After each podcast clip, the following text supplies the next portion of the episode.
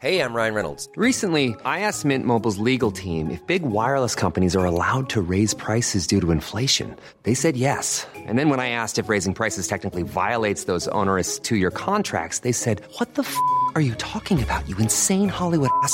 So to recap, we're cutting the price of Mint Unlimited from $30 a month to just $15 a month. Give it a try at mintmobile.com slash switch. $45 upfront for three months plus taxes and fees. Promo rate for new customers for limited time. Unlimited more than 40 gigabytes per month. Slows. Full terms at mintmobile.com. Life is full of awesome what ifs and some not so much, like unexpected medical costs. That's why United Healthcare provides Health Protector Guard fixed indemnity insurance plans to supplement your primary plan and help manage out of pocket costs. Learn more at uh1.com. Many of us have those stubborn pounds that seem impossible to lose, no matter how good we eat or how hard we work out. My solution is PlushCare. PlushCare is a leading telehealth provider with doctors who are there for you day and night to partner with you in your weight loss journey. They can prescribe FDA-approved weight loss medications like Wagovi and Zepbound for those who qualify. Plus, they accept most insurance plans. To get started, visit plushcare.com slash weight loss. That's plushcare.com slash weight loss. Alors, est-ce que je peux vous demander ce que vous faites dans la vie? Je vous en prie. Aujourd'hui, c'est à moi de vous le dire. Au commencement était l'action. Continuez à inventer. Je sais pas ce qui vous attend, je sais pas ce qui va se passer, mais on peut pas tout piloter. Vivez-le à fond. Je suis Sarah Crosetti et vous écoutez La Bascule, un podcast de French Bontemps. Ici, on s'invite dans l'intimité d'hommes et de femmes au parcours inspirant et singulier. On questionne l'art et la manière dont ils habitent le monde, le remettent en question et le redessinent à leur façon. On discute de ce qui les fait vibrer, des moments clés de leur existence où ils ont basculé vers d'autres horizons que ceux vers lesquels on les avait orientés jusque-là. Écoutez leurs témoignages, écoutez-les redessiner le monde, en espérant que cela vous donne à votre tour l'envie de basculer vers de nouveaux horizons. Parce que Descartes nous a mis dans le mur. C'est pas je pense donc je suis, c'est je suis et donc je pense. C'est une information d'abord sensorielle qui nous anime. Et du coup, retourner la situation et aérer ses pensées par son corps, je pense que c'est là qu'on fait du ménage. Aujourd'hui, je rencontre Isabelle Steinlen, psychopraticienne en logique émotionnelle. Des mots compliqués pour dire qu'elle accompagne au quotidien ses patients à comprendre comment ils sont mus par des désirs et des systèmes de croyances profondément ancrés qui peuvent être parfois limitants. Si Isabelle a finalement fait de son goût pour l'accompagnement un métier, ceci ne s'est pas fait sans rebondissement et elle est auparavant passée par de nombreuses bascules personnelles et professionnelles dont elle livre ici les précieux enseignements. Ensemble, on discute de l'élan intérieur qui nous anime, de l'existentialisme de Sartre et de notre impact dans le monde. On parle aussi d'Édouard Louis, des gens qui doutent, de Colette, d'exploration dans le brouillard et des artistes prétendument sans talent. Bonne écoute La première bifurcation, moi je suis née dans une famille d'artistes. La bohème, complète, euh, beaucoup de liberté et une idée de l'indépendance extrêmement forte. Donc, je veux dire comme un chemin presque évident, j'ai fait l'histoire de l'art.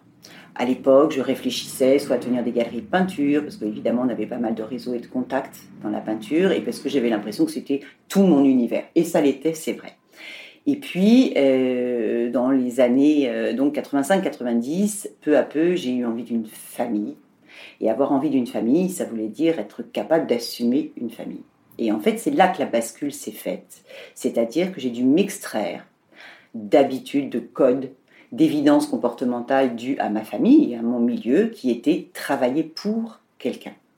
Ce qui, très franchement, était de l'ordre de la honte. C'est-à-dire m'extraire d'un milieu de liberté pour rentrer dans un milieu très normé. Voilà, alors tout simplement déjà normé dans la vie. Moi, quand j'étais enfant, je trouvais extraordinaire que mes copains à l'école aient des parents qui rentrent à 17h30. Non, mais ça, c'était complètement fou. Moi, mes parents, ils étaient chez moi, il y avait du monde chez moi du matin au soir et du soir au matin. Donc, des gens qui avaient un rythme, c'était complètement dingue. Donc, me retrouver dans un rythme, dans une entreprise, soumise à des ordres, et alors là, je l'écris en gros, en gras et souligné, c'était un arrachement pour moi, et ça a été une souffrance très très longtemps. Mais j'avais un objectif, et cet objectif, c'était ma famille. Donc, j'ai fait ma place dans une entreprise. Voilà, j'ai commencé par créer des catalogues, des présentoirs pour des bouquins. Enfin voilà, j'ai fait peu à peu plein de trucs qui étaient de l'ordre de la communication à l'époque. Voilà, et ça a duré pas mal d'années. Et en effet, j'ai eu des enfants. Du coup, ça, j'ai rempli le frigidaire et j'ai bien, voilà. Et puis, Au fur et à mesure, j'ai appris beaucoup de choses. Ça a été un terrain d'expérience absolument fantastique. D'abord parce que j'ai rencontré des gens merveilleux, Euh, d'ailleurs, qu'ils me donnent des ordres ou pas. Hein. Euh, j'ai même fini par accepter que certaines personnes qui pouvaient me donner des ordres étaient des gens fantastiques. Ça a été long, mais j'ai fini par le reconnaître quand même. Donc j'ai découvert des gens passionnants. Et euh, il était évident aussi que j'avais une appétence pour être avec les autres et pour les faire réfléchir et pour les accompagner, qui la plupart du temps prenait beaucoup plus de place que le travail pour lequel j'étais payée. Ça, ça a très vite euh, été totalement évident. Mais juste si je, je, vous coupe, mais si je reviens sur ce que vous dites, ce qui est intéressant, c'est je voulais une famille et du coup, pour vous, c'était pas compatible avec ce milieu très artiste et qui était peu normé. Parce Alors, c'était pas que c'était pas compatible avec le milieu, c'est que pour que ce soit compatible, il lui fallu que je puisse en vivre. Ah et pour pouvoir en vivre, il lui fallu que j'ai du talent. Et seulement du talent artistique Très franchement, je n'en avais pas. Mais alors pas du tout. Donc, je ne voyais pas d'issue. Il n'y avait pas d'issue qui me permette d'être suffisamment bonne artistiquement pour remplir mon frigidaire. Donc j'ai utilisé ce que je savais faire, c'est-à-dire l'organisation. Tout simplement. Donc je savais organiser des, des, expos, je savais organiser des cocktails, je savais regrouper les gens, je savais réunir. Donc j'ai mis ça au service d'une entreprise. Alors après, je savais aussi réaliser des tas de choses. C'est pour ça que j'ai réalisé des catalogues, des choses comme ça tout au début, parce qu'après, j'ai pas fait que ça. J'ai fait plein d'autres choses dans cette entreprise. Mais d'abord, j'ai commencé grâce à ce que j'avais comme valeur ajoutée en venant de mon monde. Voilà. Et mon monde, c'était ça, c'était organiser, réunir, créer des lieux, créer des outils. Ça, je savais faire. Donc j'ai pris ça pour rentrer dans quelque chose de normé. Mais du coup, cette première bascule, elle est aussi motivée par le besoin financier en fait. Alors, c'est le besoin de sécurité absolue. Pour moi, il y avait une responsabilité et c'était représenté par l'argent. J'avais pas d'autre choix.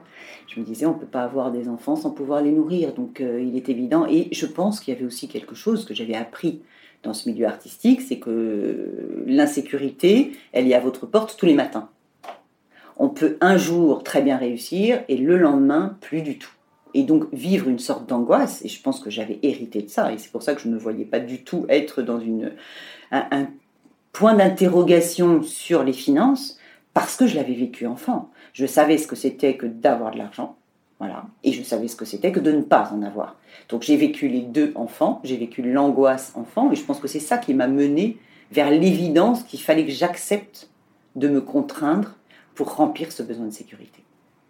Je pense que c'était vraiment ça qui m'amenait là.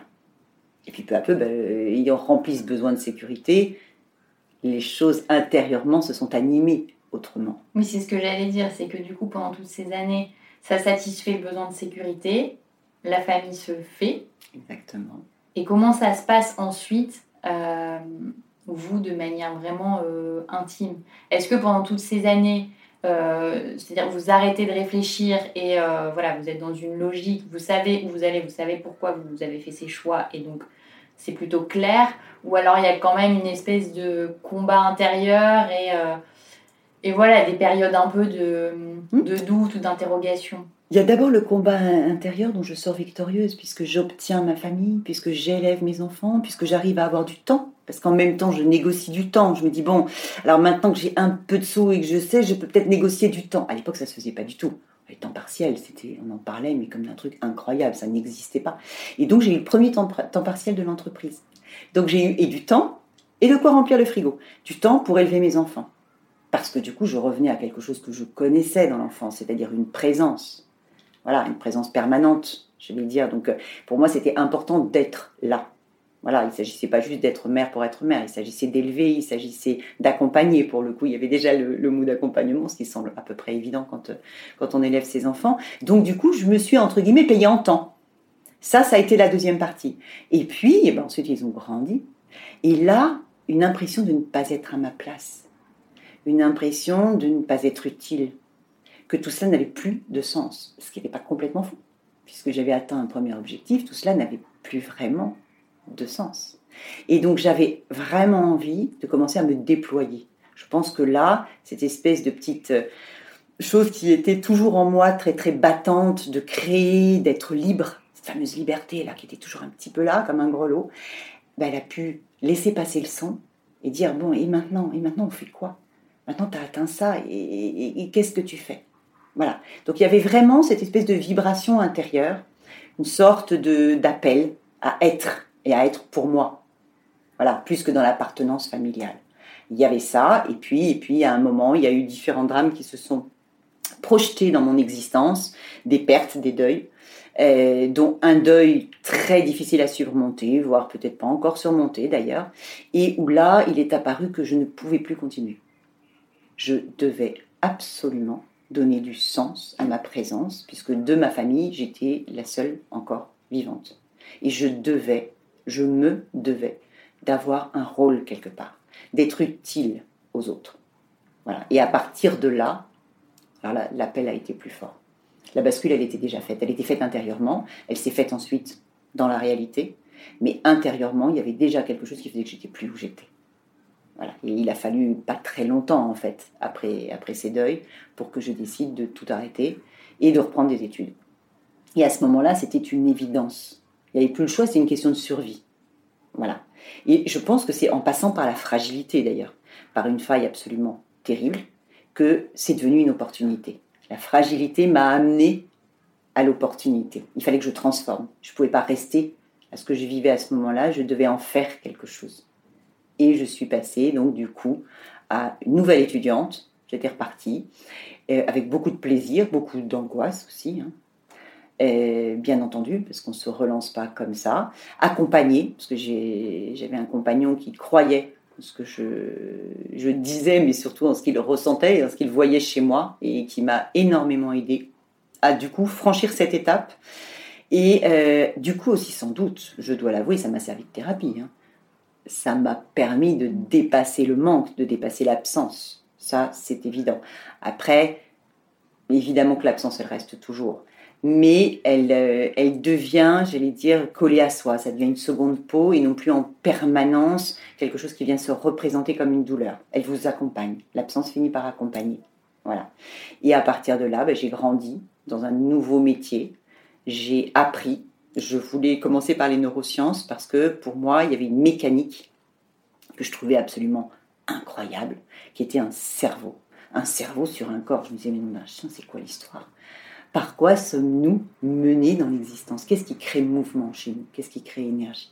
Donc, les neurosciences d'abord. Du coup, je suis devenue coach. Après ça, j'ai été certifiée. Voilà. Et ensuite, toujours à la recherche et à la quête de compréhension, je suis partie dans euh, la biologie émotionnelle et l'équilibre émotionnel. Et donc, c'était euh, Catherine Emily Périssol et Sylvie Alexandre qui m'ont accompagnée, comme elles ont accompagné beaucoup, beaucoup de, thérapeutes sur ce chemin-là à partir des travaux d'Henri Laborie. Voilà, la première base, c'est l'éloge de la fuite, c'est-à-dire euh, la capacité à mettre en place des comportements qui sont des stratégies défensives pour éviter des douleurs, mais tout ça reposant à la base sur un système archaïque et reptilien, puisque nos cerveaux, ils sont trois, et en général, ils sont pas d'accord. Voilà, entre le limbique euh, qui est situé au milieu, le, reptilien qui lui balance les informations immédiates et vitales, et le néocortex qui lui dit bah, on va anticiper, hein, on va réfléchir, on va créer du discours. Il y a un petit problème. Tout le monde est dans la même bagnole, mais personne ne veut aller au même endroit.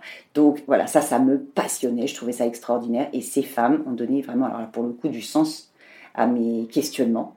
Et à partir de là, je suis donc devenue psychopraticienne. Et c'est comme ça que j'ai commencé à accompagner de manière pour moi beaucoup plus légitime. J'avais plus d'éléments de compréhension et je me sentais plus solide pour accompagner. Voilà. Et donc ça fait presque une dizaine d'années maintenant que j'accompagne. Voilà.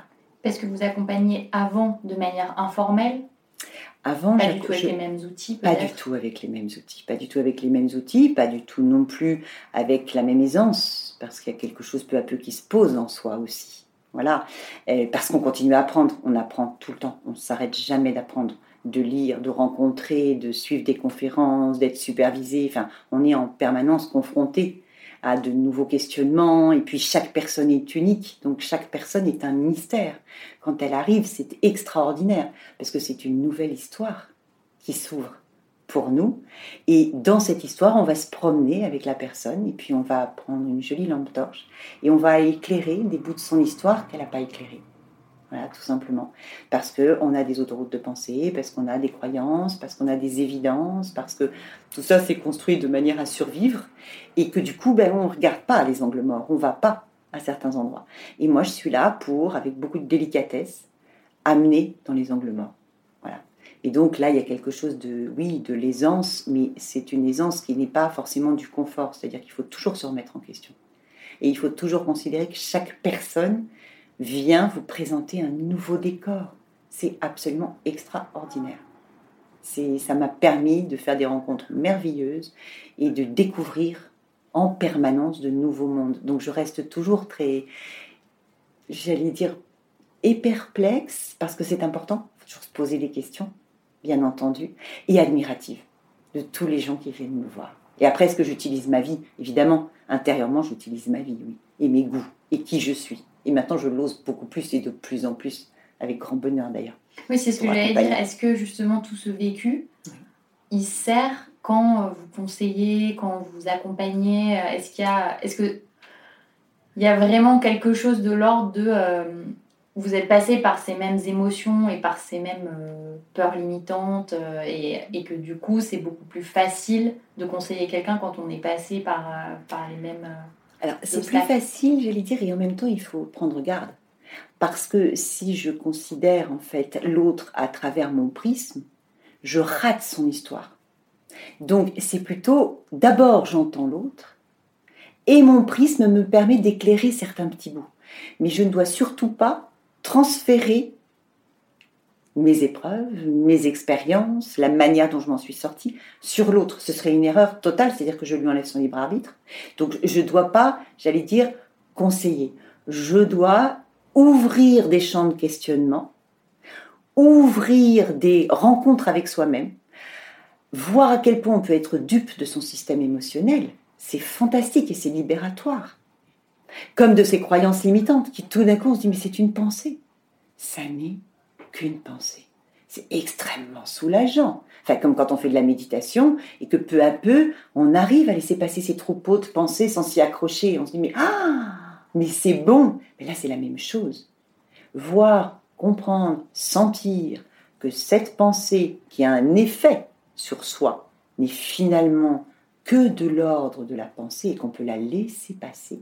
Elle a un sens, elle en a eu un, elle a été efficace et en même temps elle peut juste passer et ne pas avoir d'effet sur soi. C'est fantastique, ça ouvre plein de nouveaux champs comportementaux. Et c'est ça que je dois faire. Donc surtout pas me projeter, surtout pas.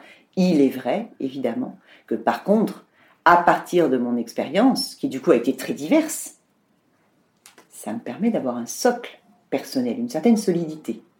Voilà, ça c'est évident. Mais je fais très attention à ne pas me tromper de place. Ok, c'est clair. Mais si on revient du coup sur la question du sens, moi ce que je relevais, c'est que généralement c'est un besoin qui est euh, présent chez beaucoup de gens. Mais chez vous, j'ai l'impression qu'il est relié à la famille, au noyau familial. Il était intimement lié avec quelque chose qui, euh, qui vous ramenait à la famille et c'était pas forcément le sens de manière générale par rapport à la société ou par rapport au monde dans lequel on vit de ce que vous dites, je le comprends un peu comme ça. Est-ce que c'est est -ce c'est vrai? Alors, je pense que la famille, alors là aussi, ça fait partie des transmissions. Hein, euh, ça a toujours été, peut-être parce que justement, moi j'ai une famille très éclatée. Mais quand je dis très éclatée, c'était euh, vraiment ça. J'ai découvert très tard que j'avais des demi-sœurs, voire des sœurs adoptives. Je n'en savais strictement rien. Alors je, connaissais leur existence, hein, mais je n'avais aucune idée en fait du statut. J'ai découvert ça plus tard. Euh, j'avais des parents qui eux-mêmes, euh, soit n'avaient plus de famille pour des drames personnels, soit avaient une famille extrêmement limitée. Et donc, moi, je rêvais d'une grande famille.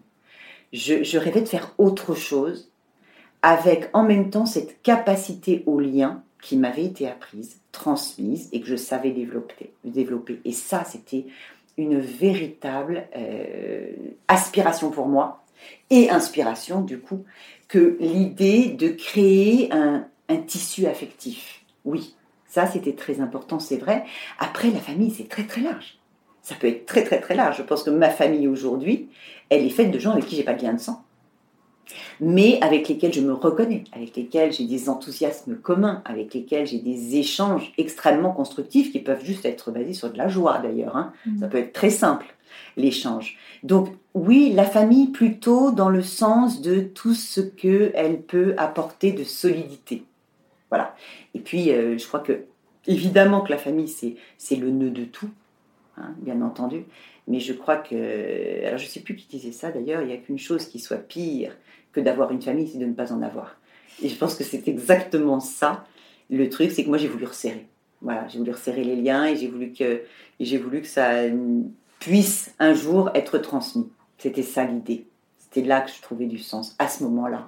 Voilà. Et la preuve, ce n'était pas complètement suffisant, puisqu'un jour, j'ai eu envie de trouver du sens uniquement pour moi et de me déployer. Donc il y a bien un équilibre. Moi, il s'est fait sur le temps. Mm. Et en même temps, comme, comme vous en discutiez avant, euh, il y avait aussi cet aspect de norme. C'est-à-dire que c'était un besoin ancré d'avoir une famille pour le côté solidité, mais il y avait aussi, comme vous disiez, euh, tout cette, cet environnement euh, d'une autre génération pour qui la, famille, c'est le socle en fait. Euh, il y avait une injonction sociale, il y avait une évidence. Une femme avait des enfants, point. Ça se négociait pas. Alors ça commençait juste. Hein. Il y avait quelques femmes à ce moment-là qui commençaient dans la vie, dans mon entourage en tout cas, hein, sortir de ce cadre d'injonction.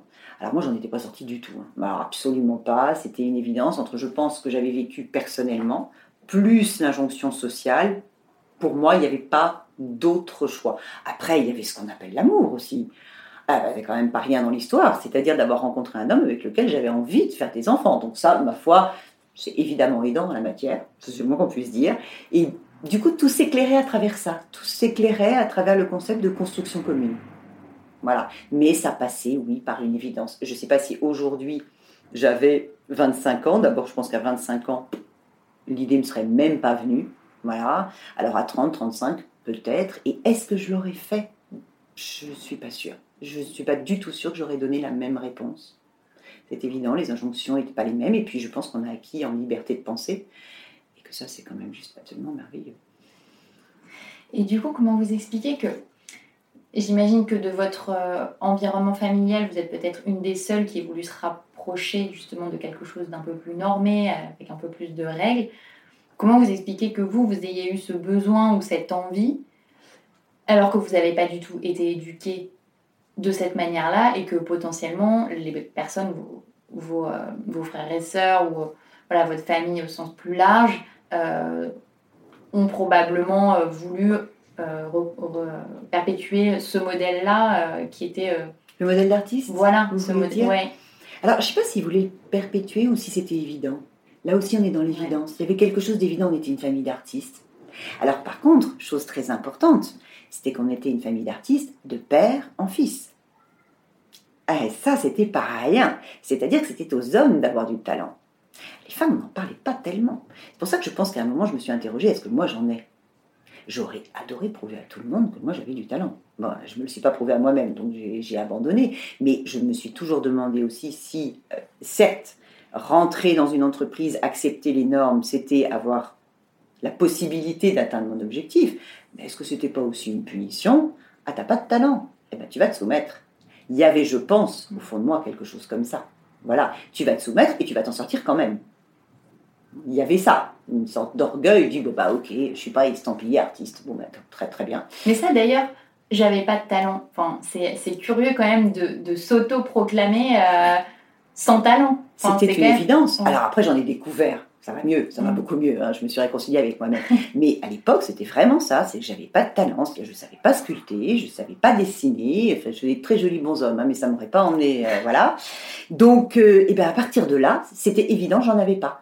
Il y avait même pas de pensée autre. C'est-à-dire que j'aurais pu à l'époque me dire, je vais écrire. Il y avait un nombre de possibilités énorme. Ah non, il y avait une évidence que si je ne savais ni peindre ni sculpter, c'était terminé, j'avais pas de talent. Voilà. Et quelque part, je me suis un peu voilà, auto-flagellée en disant bah, puisque c'est comme ça, tu t'en sortiras autrement et tu vas rentrer dans les normes. Point. Bon, je ne suis pas rentrée dans les ordres, je suis rentrée dans les normes. Non, c'est clair. D'accord. Et quand si on vient un peu, euh, un peu plus en, en avant, euh, vous en avez un peu parlé tout à l'heure, mais donc vous recommencez cette formation de, de thérapeute, de coach, et à ce moment-là, est-ce que ça, ça correspond à ce que vous cherchez Est-ce que voilà, c'est comme un parce qu'il y, a ce besoin de sens et cette envie justement de changer d'orientation, changer quelque chose dans votre existence et le début de cette formation. Est-ce que à ce moment-là vous dites c'est exactement ça que je cherchais? Non, pas du tout. Alors l'horizon génial. je trouve que voilà, ça ouvre des portes, ça ouvre des champs de connaissances, euh, ça m'ouvre des envies des élans. Enfin voilà, je passe ma vie dans le petit Larousse du cerveau. tout d'un coup, les hormones, euh, voilà, c'est pas qu'elles sont plus secrètes pour moi, loin de là, mais tout d'un coup, je les découvre. quoi. C'est un appétit énorme. Ça ouvre une faim, mais vraiment, mais de connaissances. Je deviens boulimique, complètement boulimique. Mais ça suffit pas. Et ça suffit pas du tout. Alors, je suis prise entre deux feux. Je suis prise entre ben, l'envie d'apprendre, donc tout d'un coup c'est énorme, ce qu'il y a à apprendre, les champs sont terribles. Après, je suis pas légitime, je suis pas médecin. Et le côté pas légitime, ça s'agite longtemps. Alors, comme une croyance limitante et en même temps comme une croyance qui me permet d'aller plus loin. Limitante parce que du coup, je me dis, je ne peux pas commencer à travailler. Et puis, être accompagnatrice, parce que c'est comme ça que je le voyais et non pas coach, j'aimais pas tellement ce mot-là, je voulais pas travailler pour les entreprises, je voulais travailler pour une personne singulière qui s'engage, elle, dans un travail et un processus. Donc, du coup, je, je me disais, c'est pas assez. Voilà. Alors le risque, c'est que c'est jamais assez en fait. Hein. Ça, c'est certain. Mais à un moment, il faut se dire, j'ai suffisamment. J'ai quand même suffisamment pour me lancer. Et donc c'est pour ça que j'ai continué et que je suis allée ensuite vers l'émotion. Parce que c'était vraiment un territoire que dans mon apprentissage, j'avais pas assez exploré. Et que je pensais vraiment que c'était là le moteur de tout notre système de construction mentale.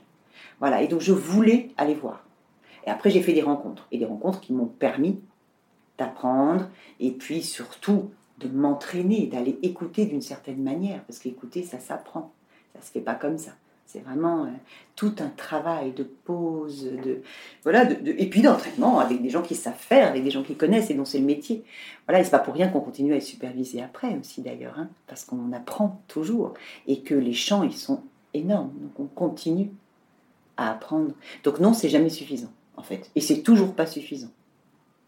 Toujours pas. Même si j'ai beaucoup appris, un, d'une manière classique, d'une manière universitaire, etc. Et si j'ai appris grâce à chaque personne qui est venue travailler avec moi. Ça, je peux tous les remercier parce que tout le monde m'a appris quelque chose. Toujours. Mais ce besoin d'apprendre, d'explorer, que vous parlez d'exploration, ça c'est quelque chose qui est euh, qu'on retrouve chez beaucoup. Après, ce qui est compliqué, je trouve de mon point de vue, c'est d'en faire quelque chose en fait. Ou alors ce qui fait peur, c'est de pas voir tout de suite la lumière et de se dire j'ai envie d'aller explorer, mais en même temps euh, c'est brouillard en fait. Bah, d'où le fait, avant d'avoir exploré, c'est le brouillard. Et donc il y a aussi, ça rejoint l'idée de peur limitante, de croyance limitante dont je vous parlais. Et ça, c'est intéressant, euh, ce serait intéressant d'avoir un peu votre ressenti là-dessus. dire, vous, vous, avez eu, entre guillemets, le courage d'aller explorer euh, et du coup de vous trouver aussi mieux vous-même.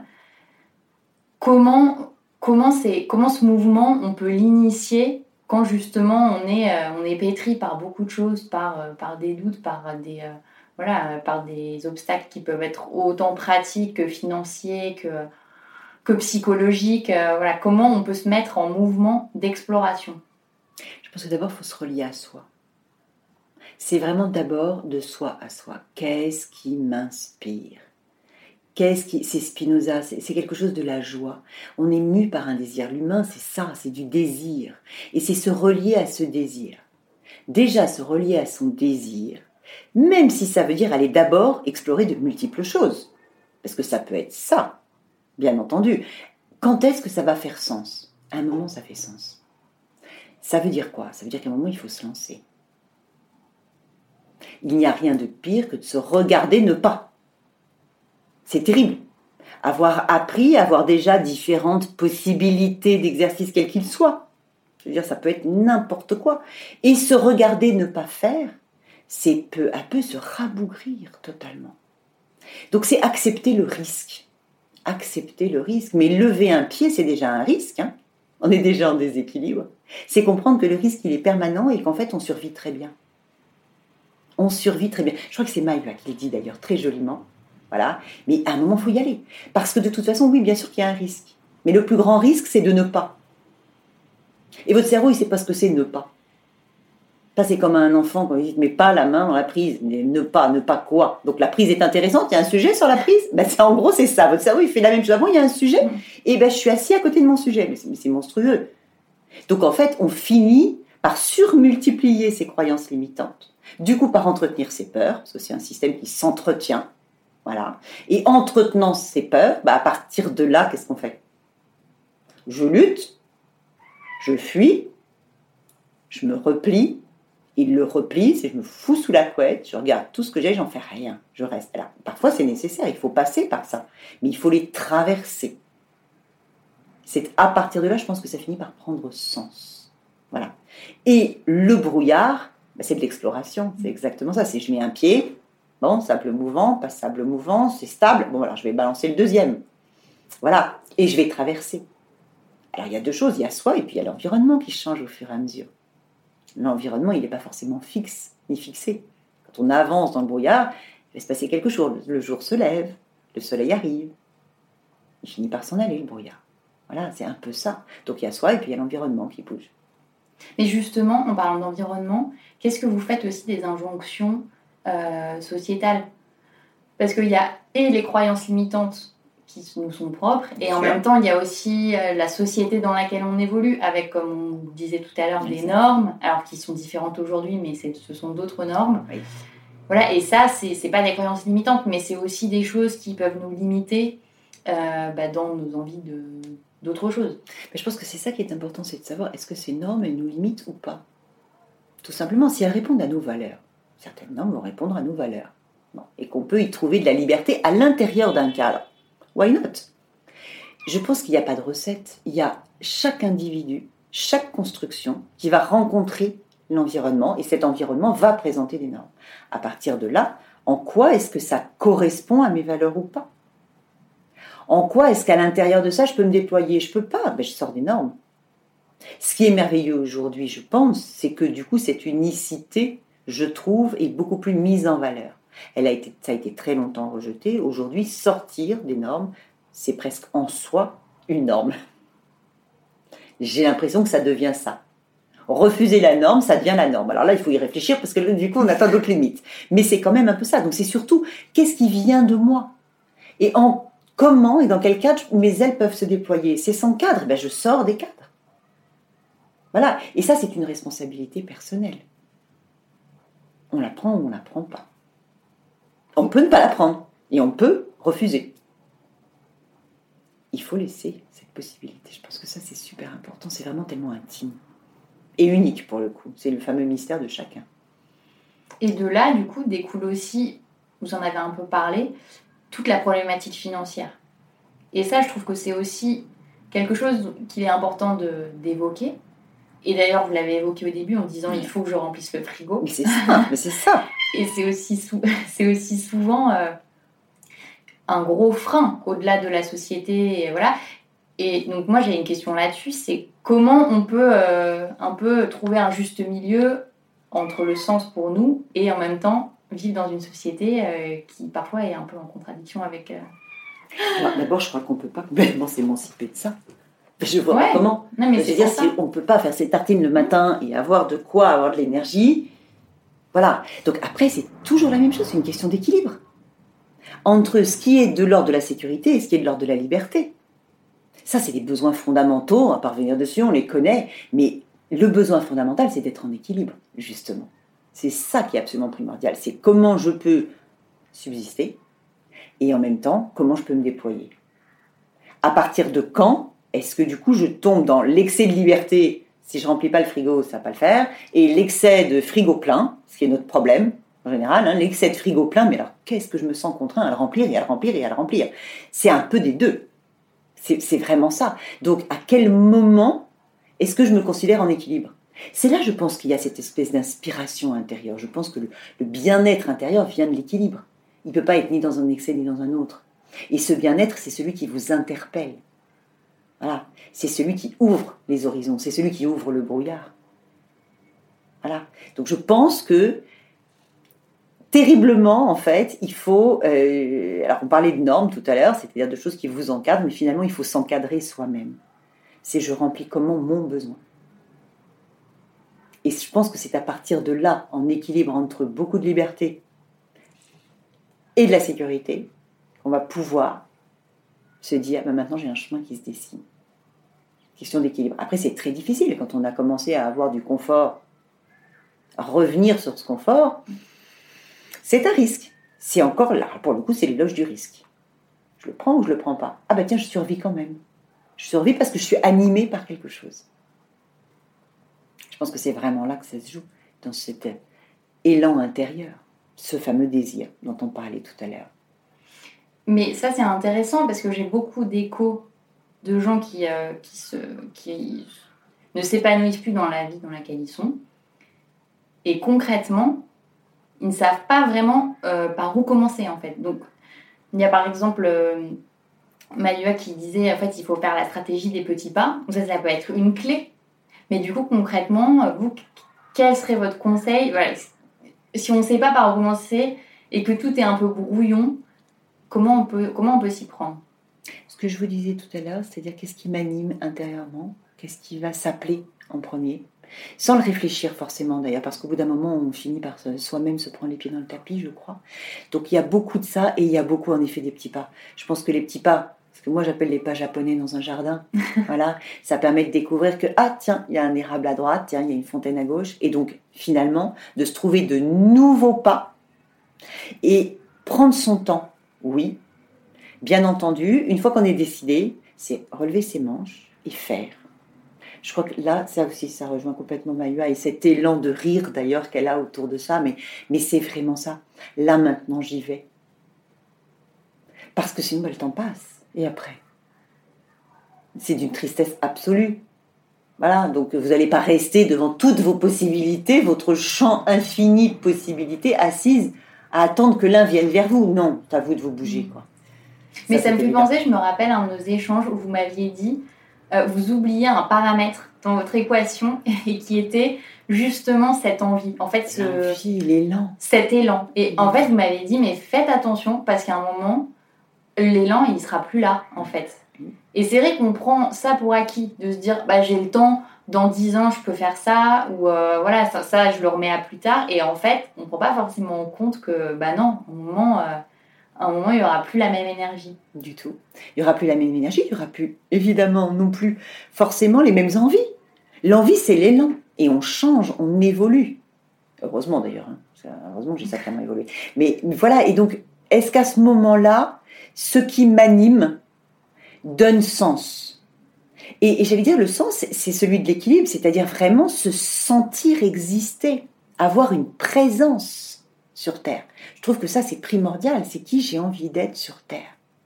C'est super important. C'est comme quand on se regarde le matin, est-ce que j'ai envie de vivre avec moi ce matin? Ben il y a des jours où je réponds non. Hein. J'ai pas du tout envie d'être cette personne-là le matin. Vraiment. On va se coller un élastique, on va sourire, on va, on est vivant ce matin, quoi. Chouette, super. Et je pense que pour réaliser, c'est à peu près la même chose. C'est à peu près la même chose. Il y a du brouillard, il va se lever. Évidemment qu'il va se lever. Voilà. Et, c'est là-dedans qu'on va trouver, parce que sinon, si on attend que ça vienne de l'extérieur, d'abord ça peut ne jamais venir, ok? Et puis ça peut être plein de contraintes. Des contraintes choisies, c'est quand même plus tout à fait des contraintes. Oui, c'est ce que ça rejoint aussi ce que vous disiez sur Sartre, de euh, bah, se rendre compte que vous avez euh, une implication, en fait, que des choses peuvent venir de vous. Oui que vous avez une responsabilité. Et cette responsabilité, elle est de vous à vous. Et forcément, elle a des échos dans le monde. Bien entendu. Et ça, et ça je trouve que c'est extraordinaire en termes de motivation. Ça dépend de moi. Je suis responsable, je suis la, responsable de la façon dont je me raconte mon histoire. Je suis responsable de mes croyances et de ce que j'en fais. Certaines, bien sûr, m'ont été transmises, mais qu'est-ce que j'en fais? Qu'est-ce que je fais de ça? À partir de là voilà. Alors des fois, il est urgent de ne pas faire. Mais dans ces cas-là aussi, c'est quand même un mouvement, c'est-à-dire une décision personnelle. Voilà. Et donc ça, ça ne peut venir que de cet élan intérieur, que de ce désir. On revient au désir. Mais ça, je trouve que c'est, enfin, c'est remercier la vie que d'accepter son désir. Ça me fait penser, en fait, j'avais pris justement un des livres d'Édouard Louis parce que ça rejoint ce sujet-là. Et il y avait une phrase que je, voulais, euh, que je voulais vous lire pour que vous puissiez me la commenter, parce que ça rejoint un peu ce que vous venez de dire. Et c'était. Donc c'est son dernier ouvrage. C'est son dernier ouvrage, Combat. Combat et métamorphose d'une femme. Et donc il parle de la vie de sa mère, qui a été euh, plutôt misérable parce qu'elle n'avait pas fait d'études, euh, qu'elle a vécu avec des hommes violents, euh, alcooliques, et que, et que voilà, elle ne s'est pas réalisée en tout cas. Et il dit à son propos, elle était humiliée, mais elle n'avait pas le choix ou elle pensait qu'elle ne l'avait pas. Et en fait, ça, ça, ça rejoint aussi ce que vous disiez de... En même temps, ça nous incombe en fait, mais la frontière entre on peut le faire et c'est impossible, bah c'est aussi ce qu'il dit, c'est que c'est com- c'est complexe quand même. De, de se dire, euh, je suis en même temps acteur de ma vie et en même temps il y a beaucoup de contraintes, il y a des choses que je maîtrise pas, et donc la frontière, elle est quand même très minime. Alors, la frontière, elle est très, très minime, et c'est d'ailleurs très chouette que vous ayez appelé euh, ces podcasts la bascule, parce que c'est la même chose. Sur une bascule, trouver l'équilibre. C'est exactement pareil. Oui, bien sûr que c'est minime. Et en même temps, si on arrive à se dire que ça n'est qu'une pensée, je suis contrainte, mais je suis libre dans la contrainte parfois. Quelle liberté je peux trouver à l'intérieur de quelque chose? L'environnement en soi, c'est déjà une contrainte. Ça donne les limites. Et c'est à l'intérieur de ces limites que je vais pouvoir trouver de la liberté. Alors après, est-ce que du coup je vais les dépasser les limites? Oui, souvent. Mais si tant est que d'abord je me sois donné cette permission intérieure, cette liberté, c'est moi qui me la donne. Ou pas. C'est comme exactement ces injonctions, voilà, et de cette femme qui, euh, qui, qui l'a vu souffrir une grande partie de sa vie, sauf qu'à un moment, et il le raconte d'ailleurs assez merveilleusement, elle dépasse toutes les limites, elle fait tout sauter. Elle refuse. Et il est d'ailleurs très fier, très admiratif de ce travail qu'elle fait et de cet appel téléphonique, parce qu'à un moment, elle l'appelle et elle lui dit Ça y est, je l'ai fait. Et ça, c'est absolument merveilleux. Enfin, je pense que pour chacun d'entre nous, ça fait résonner quelque chose, le Ça y est, je l'ai fait. C'est comme si ça nous parlait à chacun d'entre nous du bah, Allez, vas-y, c'est bon, on peut plonger, on peut vivre. Voilà. Et non pas vivre contrainte à son environnement. Mais ce que vous pointez du doigt, du coup, c'est d'abord la prise de conscience. Avant la prise de décision, c'est au moins la prise de conscience. Oui. Et ensuite, se La liberté, le elle choix. est à l'intérieur de moi. Ouais. Elle est à l'intérieur de moi. C'est à partir de cette liberté, de celle que je m'insuffle, et puis de celle qui existe. Nous sommes des flux, nous sommes des flux d'énergie, là-dedans, ça circule. Voilà. Donc, à partir de là, savoir qu'on a un fonctionnement, tout simplement, et que parfois on en est dupe. Et que la liberté, c'est d'aller regarder pourquoi je me sens contraint. Pas pourquoi en un seul mot, mais pour quoi Qu'est-ce qui fait que j'ai intégré la contrainte comme une évidence? C'est très intéressant. Donc qu'est-ce que je fais de cette évidence? Est-ce que je l'éclaire? Est-ce que je l'éclaire pas? Est-ce que je la transforme? Et du coup, est-ce que je la dépasse? Je pense que c'est le premier combat, dépasser ces évidences. C'est tellement confortable une évidence. Le monde, il est comme ça. C'est pratique, c'est tellement pratique. C'est pratique et en même temps c'est limitant. Donc c'est toujours la même chose entre la liberté et une certaine sûreté. Là au moins je m'accroche, je suis sûr, je sais. Ah oui, mais d'accord, ok, mais je fais quoi? Ben en fait rien, mais ça satisfait quoi? Et ça satisfait qui en moi? Parce que c'est important aussi d'aller voir qui on satisfait. On n'est pas unique en soi. La preuve, on peut être un peu artiste, un peu artiste avec talent, un peu artiste sans talent. Voilà, un peu mère, un peu femme, un peu individu, euh, un peu euh, responsable. On, a tous des petits bouts là-dedans qu'on va aller euh, rassurer pour les uns, au contraire émanciper pour les autres. Et c'est dans l'équilibre de tout ça qu'on va trouver sa liberté. Mais en effet, ça parle de conscience. Et alors, on en a parlé un peu au long de l'entretien, mais est-ce qu'il y a des inspirations littéraires qui vous sont chères ou qui vous ont aidé dans ce processus? Des inspirations littéraires, il y en aurait tellement, mais tellement. Euh, alors, je vous ai parlé de, Sartre au départ, qui était hein, sur cette responsabilité que je trouvais absolument fondamentale, voire fondatrice, en tout cas dans mon existence. Euh, Spinoza et la joie et le désir oui, bien sûr. Anne Dufourmentel, sur le désir, que je disais tout à l'heure. Ça, c'est absolument extraordinaire. C'est à y analyser un petit peu plus loin. Et Bobin, Bobin, c'est merveilleux. C'est de la poésie et de la foi. Et c'est extrêmement, euh, j'allais dire, euh, matérialisant intérieurement. Ça, vous donne une solidité qui est absolument extraordinaire. Donc il faut lire Bobin. Genre là, c'est presque une obligation absolue, je, crois. Euh, après, si, il y, a des choses absolument, on parlait tout à l'heure d'équilibre, de doute, de conscience. Il y a quelqu'un qui euh, que je trouve extraordinaire. pour le coup, c'est pas de la littérature, mais c'est de l'écriture. C'est Anne Sylvestre qui avait écrit une chanson que je trouve absolument magnifique, qui s'appelle Les gens qui doutent. C'est une très belle chanson. Elle est super Elle est absolument magnifique. Et je trouve que c'est là-dedans, dans ce doute, dans cette fragilité, dans ces failles, qu'on peut allumer la lumière. Voilà. Donc, euh, c'est là qu'on trouve toute l'humanité. Et, c'est là qu'on peut tous se sauver. Les uns avec les autres ou tout seul. C'est un choix, ça encore. et alors, ma dernière question, euh, on en a déjà beaucoup parlé, mais si vous deviez résumer peut-être en un conseil euh, pour les gens qui ont envie de basculer ou, ou alors au moins d'initier un changement, aussi petit soit-il, qu'est-ce que vous pourriez conseiller C'est vaste, hein, question. Mais non, en fait, ça va être très simple, c'est de respirer leur élan, de s'en remplir. Vraiment. L'élan, c'est l'oxygène. C'est le respirer dans le sens de trouver à l'intérieur de soi, je veux dire, une posture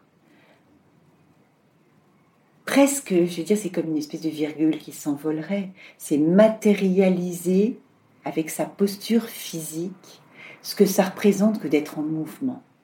À quel point c'est nécessaire. Je pense qu'il faut passer par son corps en fait. Écouter son corps.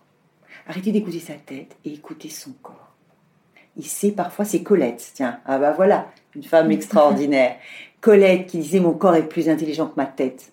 je pense qu'à certains moments c'est vrai. Se remplir de son désir. Ça permet d'avancer. Mais ça, c'est un des grands mots, de, je trouve, de notre société, c'est qu'on est trop cartésien, en fait.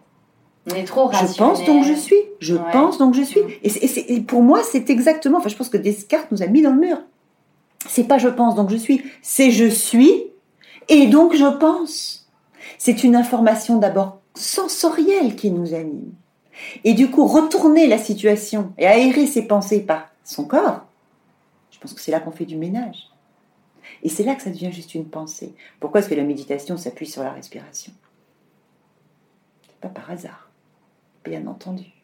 C'est exactement la même chose. Je pense que pour mettre au clair ses pensées, il faut habiter son corps. Donc habitez vos corps. Ce sera le mot de la fin.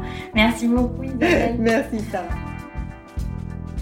Pour retrouver toutes les références et les ouvrages abordés dans ce podcast, rendez-vous dans la description du podcast ou sur le compte Instagram French Bontemps. Et si vous avez aimé, n'hésitez pas à vous abonner, à laisser une petite étoile ou un mot doux sur Apple Podcast. À bientôt pour un nouvel épisode de La Bascule.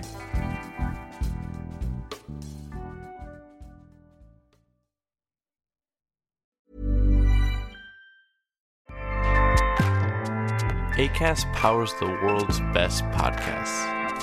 Here's a show that we recommend.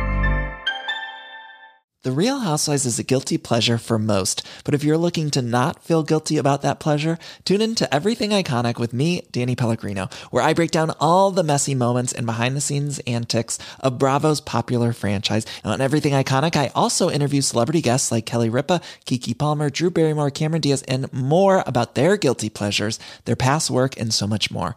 So if you're pop culture obsessed and find yourself watching way too much reality TV like me, tune in to Everything Iconic with Danny Pellegrino wherever you listen to podcasts.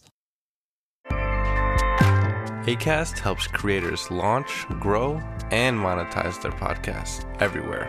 ACAST.com.